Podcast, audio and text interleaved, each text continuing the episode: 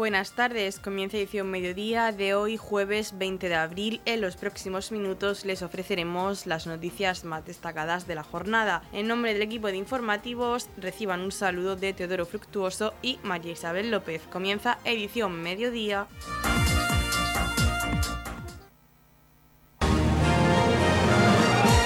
Edición mediodía. Servicios informativos. La Feria de Tecnología Agrícola FAME Innova abrió sus puertas el miércoles 19 de abril en IFEPA después de su última edición en 2019, con una previsión de asistencia que supera los 20.000 profesionales agrícolas que hasta el 22 de abril visitarán el Palacio de Ferias y Exposiciones de la región de Murcia. Escuchamos al alcalde Torre Pacheco, Antonio León. Comenzamos ya la Feria de Tecnología Agrícola del Mediterráneo. Muchísimas gracias, señor consejero, por aperturar esta, esta feria que significan muchísimo para la región de Murcia y también muchísimo para la institución ferial Villa Torre Pacheco, porque es el certamen que de alguna forma fue el germen, el motivo de la creación de esta institución ferial. Y además porque supone también lo que es el, sector agrícola, la importancia de ese sector para la región de Murcia, en la cual aquí durante estos días pues vamos a tener toda la oportunidad pues, de saber exactamente el verdadero alcance de la tecnología, de la innovación que siempre de la región de Murcia pues se ha llevado a cabo y que desde aquí pues se va a transmitir pues prácticamente a, todo el mundo y además lo hacemos precisamente en el recinto federal de la región de Murcia una referencia que tiene la región de Murcia que tiene nuestra comunidad autónoma pues como, como motor de desarrollo económico y para que todo el tejido productivo y social y económico pues vea aquí en nuestra feria pues precisamente la mejor referencia que puede tener en nuestra región.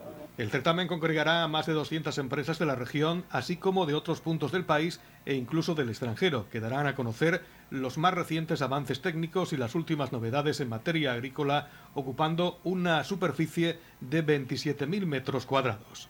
Y por supuesto también pues quiero animar y pues, agradecer sobre todo a los organizadores el llevar a cabo esta feria agrícola, la feria de innovación agraria más importante que se celebra no solamente en el Levante, sino yo me atrevería a decir en todo el Mediterráneo. La región de Murcia destaca por muchas cosas y también por esa apuesta por la innovación, por la investigación, por la tecnificación en el sector agrario. Y por eso es importante también destacar que aquí, en esta 31 primera edición, pues vamos a contar con más de 200 empresas, las cuales van a mostrar sus últimas innovaciones tecnológicas agrarias, con el objetivo de seguir garantizando que se mantiene la excelencia en la gestión del ciclo del agua en nuestra región. Vamos a ser testigos de las últimas innovaciones que se han desarrollado que permiten al agricultor seguir avanzando sobre todo en lo que es la optimización de esos recursos hídricos y por supuesto también garantizando poder llevar a cabo lo que es la producción de alimentos, de alimentos de excelente calidad, de los alimentos que requiere el consumidor. Seguiremos siendo líderes en cuanto a producción y por supuesto en cuanto a exportación de alimentos en todo el mundo y para eso hay que seguir apostando por la innovación, la investigación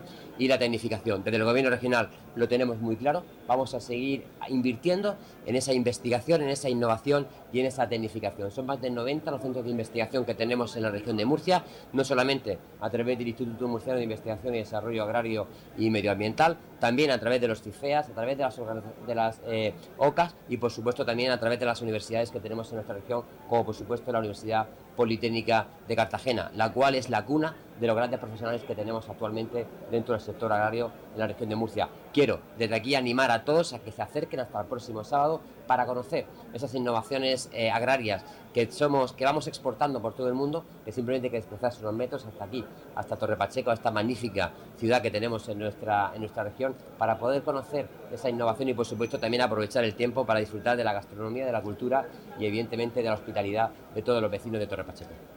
De forma paralela se va a desarrollar un amplio programa técnico que lo compone el Foro de Conocimiento e Innovación Agrícola, en el que van a participar más de 20 expertos de reconocido prestigio, a lo que se sumará un programa de presentaciones de carácter comercial a cargo de las empresas participantes.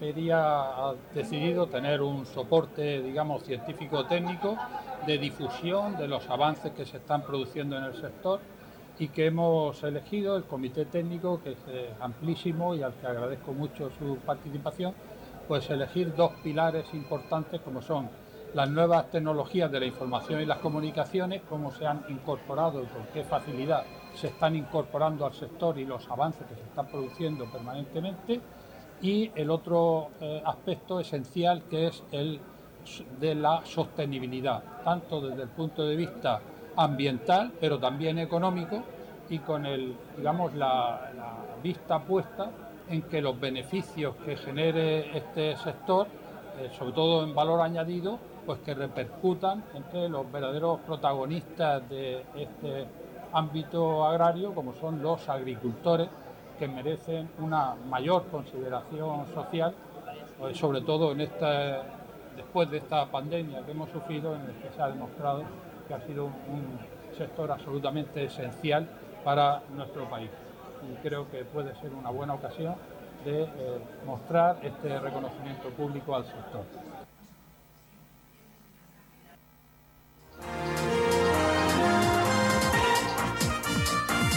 Edición Mediodía, el pulso diario de la actualidad local. Isabel Zuazu, jefe de sección del Centro de Modonación de Murcia, nos habla de la donación de sangre que va a tener lugar esta tarde en Torre Pacheco. Una de las unidades móviles del Centro Regional de Modonación se desplazará el día 20 de abril a vuestra localidad para realizar una donación de sangre y se hará en el centro de salud en horario de 17 horas a 21 horas. Queremos recordar que para ser donante de sangre, la edad debe estar comprendida entre los 18 y 65 años. El peso debe ser superior a 50 kilos. La persona se debe encontrar bien de salud y no ir en ayunas. En la campaña de diciembre realizada en Torre Pacheco los días 22 y 28 se atendieron a un total de 162 donantes y se efectuaron 129 donaciones, Así que desde aquí nuestro agradecimiento a todas las personas que participaron en dicha campaña. Todas estas donaciones son fundamentales para mantener la actividad de nuestros hospitales, llevar a cabo cirugías, trasplantes, etc.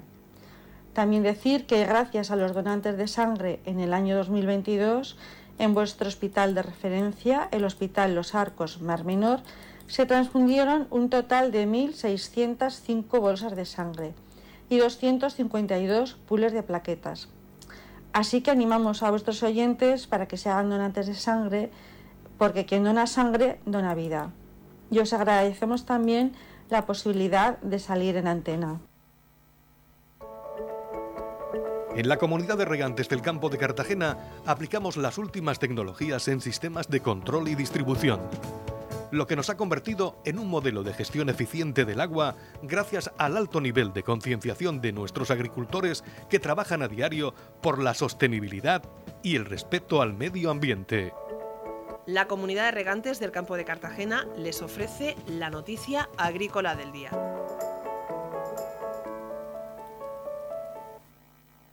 La comunidad pondrá a disposición de agricultores y ganaderos líneas de crédito blandas para hacer frente a la sequía. El gobierno de la región de Murcia va a poner a disposición de agricultores y ganaderos líneas de crédito blandas para hacer frente a la situación de sequía, según avanzó el presidente autonómico Fernando López Miras. La comunidad, a través de la Consejería responsable de Hacienda, ya está ultimando esta medida que lanzará de forma inminente y supondrá un apoyo para el sector ante la creciente falta de agua y el encarecimiento de los costes que sufre. López Miras dio a conocer el paquete de medidas y ayudas excepcionales que el Ejecutivo Regional ha planteado en la reunión de la Mesa de la Sequía convocada por el Ministerio de Agricultura para salvar de la ruina a las explotaciones agrícolas y ganaderas ante el escenario actual. El presidente anunció que la región de Murcia ha acudido a esta reunión con un listado de propuestas concretas para el Gobierno de España de cara a socorrer a un sector que está claramente en peligro y que además está siendo demonizado. Entre las peticiones, López Miras destacó la habilitación de ayudas directas a los productores de almendro de secano y de cultivos de cereales, medidas fiscales como la exención de impuestos sobre bienes inmuebles de la naturaleza rústica y el aplazamiento de las cuotas de la seguridad social o una prima de ganado de 30 euros para la alimentación de la ganadería de ovino y caprino que englobaría los gastos de alimentación de la cabaña exclusivamente a base de piensos. También urgió a que el Gobierno de España active todos los recursos hídricos adicionales que sean posibles con especial incidencia en las desaladoras y pozos de sequía para poder aumentar temporalmente la disponibilidad de agua. Para López Miras, las situaciones excepcionales requieren medidas excepcionales ya que nos enfrentamos a una de las peores sequías que se recuerdan. La comunidad también trasladó en la mesa de la sequía que la región necesita que el gobierno de España autorice un riego de socorro para los cultivos de secano con el objetivo de no perder estas plantaciones. A la espera de que se ponga en marcha las actuaciones solicitadas, el presidente trasladó al sector que el gobierno de la región de Murcia va a seguir ayudándoles y poniendo a su disposición todos los recursos y herramientas para que puedan salvar esta situación tan difícil. Escuchamos al presidente de la comunidad, Fernando López Miras. Y ya les puedo decir también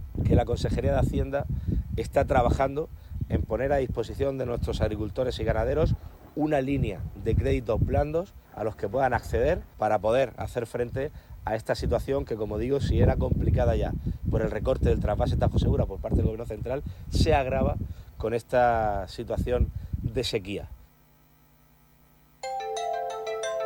En la comunidad de regantes del campo de Cartagena aplicamos los últimos avances en innovación y desarrollo al servicio de una agricultura de regadío eficiente y respetuosa con nuestro entorno. Por la sostenibilidad y el respeto al medio ambiente, Comunidad de Regantes del Campo de Cartagena.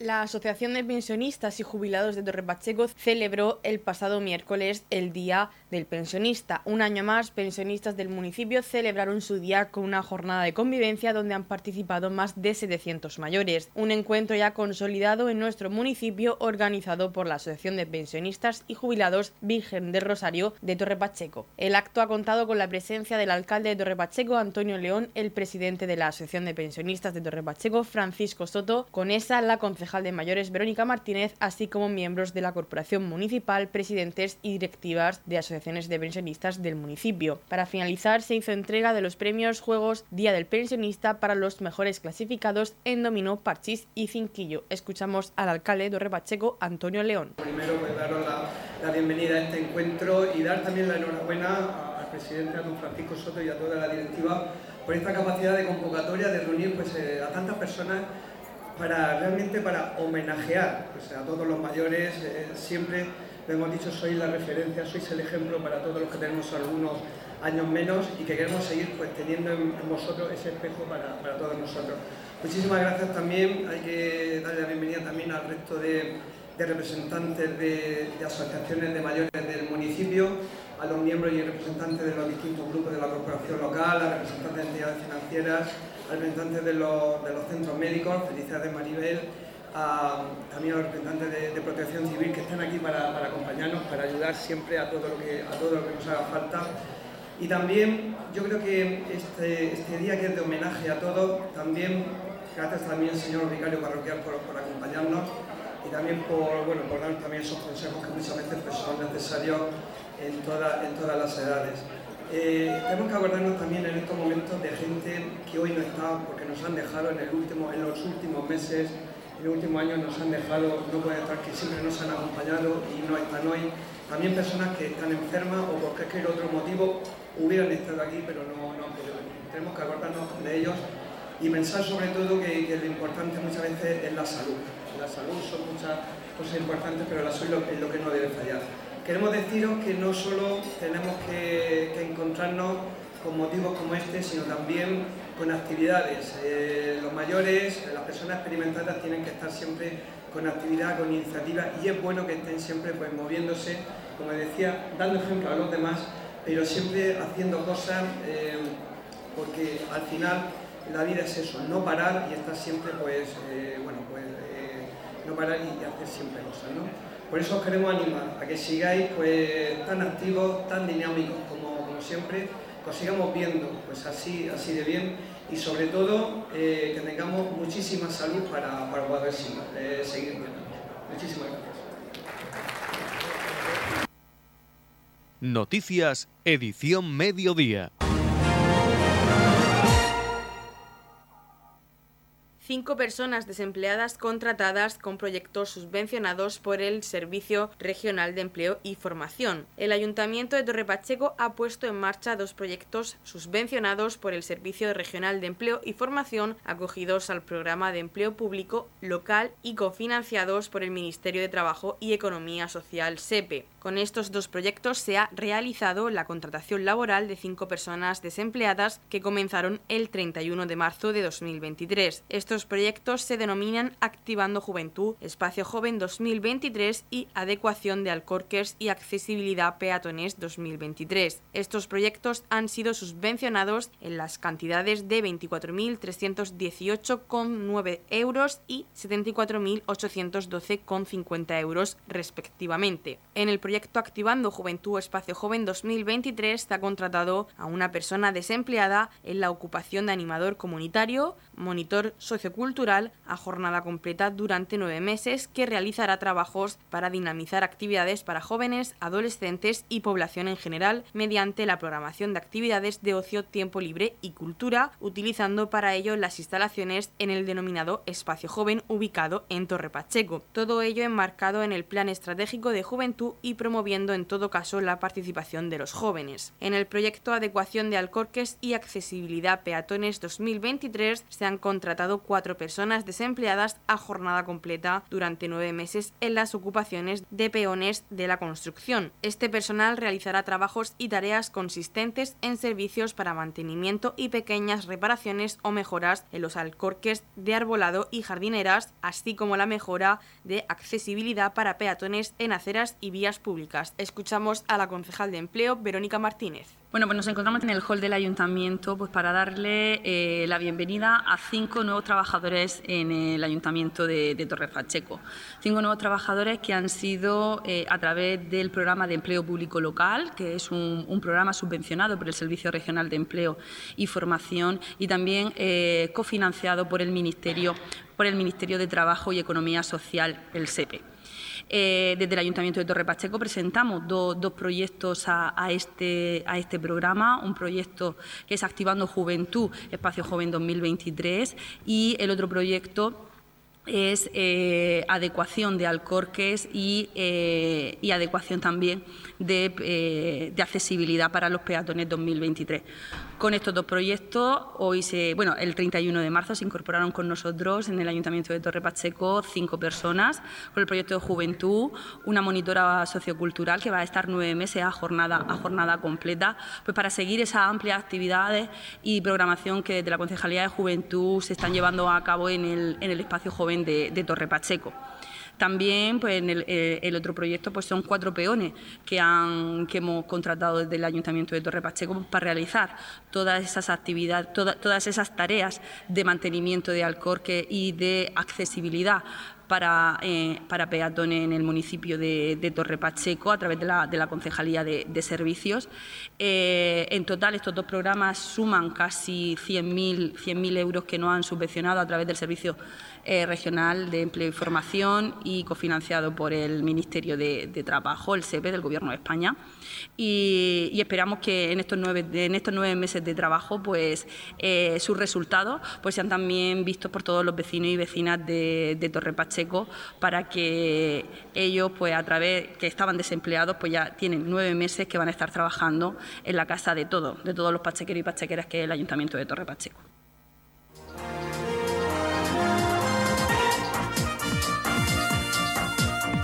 Edición Mediodía. Noticias. En la sección de deportes, Prudel López nos cuenta la última hora. Arrancamos el tiempo de deportes de celebración, porque el equipo infantil de la Escuela de Fútbol de Torre Pacheco ganó la liga el pasado viernes a falta de tres jornadas para cerrar la temporada, tras empatar a uno ante Murcia Promesas. El partido presentó un alto nivel de competición y no fue hasta el último minuto del encuentro cuando se decidió. Así definía Gregorio Saez, portero del Torre Pacheco, ese último minuto. en el último minuto ha sido todo una bomba, una bomba. Tras el encuentro, el capitán pachequero Gonzalo Escobar afirmaba que se lo venían mereciendo toda la temporada. Felices con la merecida victoria de la liga, porque toda la temporada hemos merecido ganar. Esta, el partido se nos ha complicado un poco, pero estamos vivos hasta el final y lo hemos demostrado. hemos jugado mejor que ellos todo el partido, durante todo el partido, y pues al final hemos, hemos ganado la liga porque no lo hemos merecido. El míster Josep Soriano, por su parte, marcaba la regularidad como principal motivo de la victoria.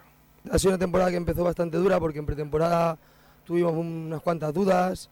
Es verdad que no nos fue muy bien al principio, pero bueno, desde que empezó la liga empezamos a competir a un alto rendimiento bastante, bastante regular durante toda la temporada y quitando de una derrota y un empate, bueno, dos empates con este, pues hemos sido muy regulares, que al final creo que lo que nos ha hecho estar a falta de tres jornadas ya campeones. La felicidad de la escuela pachequera se multiplicaba por dos con el infantil autonómica que también ganó el campeonato el pasado fin de semana. Seguimos en Torre Pacheco porque el futbolista pachequero Rachad Fetal, actualmente en la fila de juvenil de la Almería, se encuentra en la ciudad de Solorzum, en Suiza, concentrado con la selección española sub-18 para enfrentarse ante Suiza doble partido. De Torre Pacheco nos vamos a Roldán porque el Roldán Agrupación Deportiva no logró sumar la victoria ante Fuente Álamo, cayendo por 0 goles a 3 en el segundo encuentro de Copa Presidente, marcado por las numerosas bajas en el conjunto roldanense. Los pupillos de Miguel Ángel Sáez ya preparan el siguiente duelo copero ante Juvenia. Por su parte, el Dolores de Pacheco le tocó visitar el difícil campo de Lorca Deportiva en el que tampoco pudieron puntuar. De fútbol nos vamos a fútbol sala femenino porque el STV Roldán consiguió llevarse el derby ante la Boca de Lial Cantarilla disputado en el Gabriel Pérez el pasado domingo. El partido tuvo la igualdad por bandera y no fue hasta el último minuto cuando Alba Gandía, a base de Maite Mateo, pudo abrir la lata y sumar la victoria, la segunda victoria consecutiva en este mes de abril. La roldanense ya se encuentra preparando el encuentro de este viernes a las 9 de la noche ante el Deportivo en Gran Canaria. Este partido se podrá seguir en directo por Bubucela y por los canales oficiales de la Real Federación Española de Fútbol. También se conoce el rival de los roldanenses para la final a 8 de la Copa de la Reina que se disputará del 27 al 29 de abril en Boadilla será Marín, el rival de STV en esos octavos de Copa. Por si fuera poco, este domingo a las 12 del mediodía, el Gabriel Pérez de Roldán acogerá otro derby regional, pero este en segunda división. Y es que el filial, dirigido por Ramón García, se enfrentará al Algaida en un duelo crucial para ambos tras caer derrotadas en la pista de Melilla B por un gol a cero el pasado fin de semana. Esto destaca Ramón sobre el encuentro de esta jornada.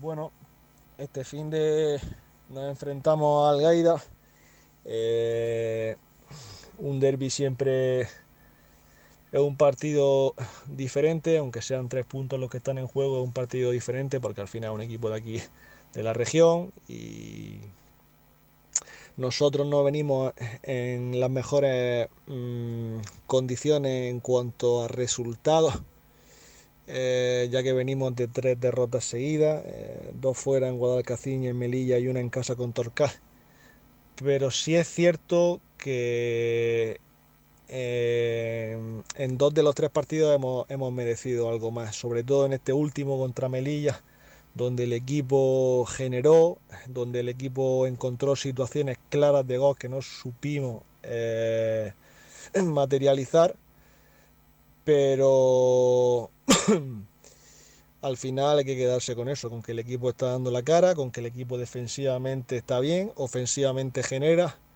nos está lastrando, como reitero, en los últimos tres partidos, ese acierto que, antes sí teníamos de cara a gol. Apenas, apenas que afinemos un poquito la puntería, yo creo que la senda que vamos a recobrar la senda de, la victoria. Eh, pues nada, invito a toda la gente que, venga a animarnos, que venga a apoyarnos, que el domingo a las 12 en el Gabriel Pérez se va a ver un partido muy, muy bonito. Por cierto, ya se encuentran las mellizas de STV, Toñi y Lola, concentradas con la selección española sub-21 para la disputa de dos amistosos ante Portugal. Y además, habrá tres jugadoras de STV en categoría infantil representando a la región de Murcia en el Campeonato de España de Selecciones Autonómicas celebrado en San Javier y San Pedro de Pinatar esta semana. Ellas son Irene Canovas, Silvia Alcaraz y Lourdes Zapata y Andrea Marín tendrá el papel de entrenadora. Del balonpié pasamos a balonmano porque el pasado fin de semana el equipo juvenil de la Loma Roldán disputó los playoffs por la liga en Cartagena, quedando en cuarta posición tras caer derrotados ante el Cartagena en semis y Judesa en el tercer y cuarto puesto. Hacía balance de la temporada Javi Ruiz, entrenador de la Loma Roldán. Bueno, eh, el balance de la temporada de este equipo ha sido positivo ya que bueno, el objetivo a principio de temporada era la clasificación al playoff y al final lo hemos conseguido. Sí que al principio la primera vuelta, sobre todo de la liga, se nos hizo un poco cuesta arriba, eh, ya que tuvimos alguna, alguna lesión, alguna baja y muchos subían de la categoría previa al juvenil, que es la cadete, y el salto de categoría parece que no, pero, pero se nota, es grande. Y, y eso nos costó algunos puntos en la primera vuelta. Pero mm, una vez que el equipo estaba más trabajado y era más piña, más familia, sí que, sí que nos supimos sobreponer a todas las adversidades y en la segunda vuelta, mm, vamos, los resultados vinieron de la mano y, y al final conseguimos clasificarnos para, para el playoff, que como ya he dicho antes era el objetivo principal y, y nada, el desempeño en el playoff, eh, bueno, podía haber sido mejorable, pero, pero bueno, eh, muchos de estos jugadores, mm, prácticamente ninguno, había jugado antes un playoff y, y la experiencia pues sí que nos pesa. Pese a ello, mm, muy contento con, este equipo, eh, dar las gracias también a, a la directiva, a los padres, madres, amigos, a, toda la afición, a los compañeros, a los entrenadores, a toda la familia que, compone la Loma y, también gracias a vosotros por darnos la voz que, que nos estáis dando ahora mismo. En gimnasia rítmica, el Club Gimnasia Competición Torre Pacheco ha conseguido los siguientes resultados en los campeonatos celebrados este fin de semana. En el campeonato circuito Liga 1 individual, Cayetana González obtuvo la plata en categoría pre-Benjamín y Gara Cerdán la plata en categoría Benjamín. Y el conjunto infantil nacional base fue subcampeón en el torneo nacional Club Cartago. Y cerramos con Taekwondo porque el Club Corio de Torre Pacheco ha vuelto a ser protagonista en el podio esta vez en el Open Internacional de España celebrado en la Nucía del 14 al 16 de abril. Los medallistas fueron Juan Antonio Milán y Jorge Milán. Juan Antonio obtuvo el bronce en menos 74 senior y nos señalaba sus sensaciones con la tercera posición. Hola, yo soy Juan Antonio Milán y me he proclamado tercero en el Open Internacional de España, representando a la Federación Española de Taekwondo. Eh, la verdad que ha sido un campeonato bastante, bastante complicado, con rivales de muy alto prestigio. En este campeonato he realizado tres combates. El primer combate contra un rival de aquí de España, el segundo combate contra un compañero de Irlanda, el cual fue un combate bastante intenso donde logré conseguir pasar a las semifinales y asegurarme la medalla de bronce. Y en semifinales eh, perdí contra Brasil en un combate también bastante intenso, donde finalmente en los últimos segundos el brasileño me ganó por, por muy poco. La verdad que ha sido una experiencia increíble eh, con la Federación Española y, y nada, muy contento, seguir trabajando y el fin de que viene a representar al Club Correo de Pacheco en Bulgaria en el Europeo de Clubes. Jorge, por su parte, obtuvo el oro en menos 63 junior y también pasó por el micro de la radio municipal. Hola, soy Jorge Milán y el pasado sábado 15 me proclamé campeón del Open Internacional de España que se realizó en la Nucía representando a la selección española de taekwondo. Eh, realicé mm, eh, cuatro combates contra rivales españoles y en la final eh, contra un rival británico que ya tuve la oportunidad de hacer con él en, en- hace un mes en el Open Internacional de Holanda, donde también me proclamé campeón. Eh, las sensaciones muy buenas y a preparar el siguiente campeonato que el fin de que viene nos vamos al europeo por clubes a representar al Club Corea Torre Pacheco. Y hasta aquí este tiempo de deportes. En la comunidad de regantes del campo de Cartagena aplicamos los últimos avances en innovación y desarrollo al servicio de una agricultura de regadío eficiente y respetuosa con nuestro entorno. Por la sostenibilidad y el respeto al medio ambiente, Comunidad de Regantes del Campo de Cartagena. La comunidad de regantes del campo de Cartagena les ofrece la información del tiempo.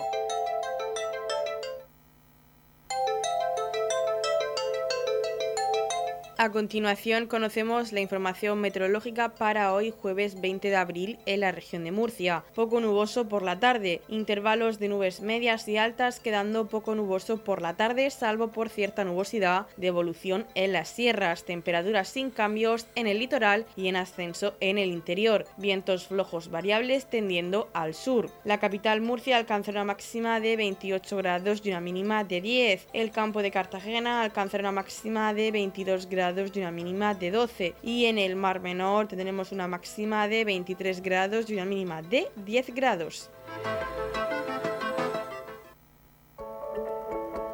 En la comunidad de regantes del campo de Cartagena aplicamos las últimas tecnologías en sistemas de control y distribución, lo que nos ha convertido en un modelo de gestión eficiente del agua gracias al alto nivel de concienciación de nuestros agricultores que trabajan a diario por la sostenibilidad y el respeto al medio ambiente.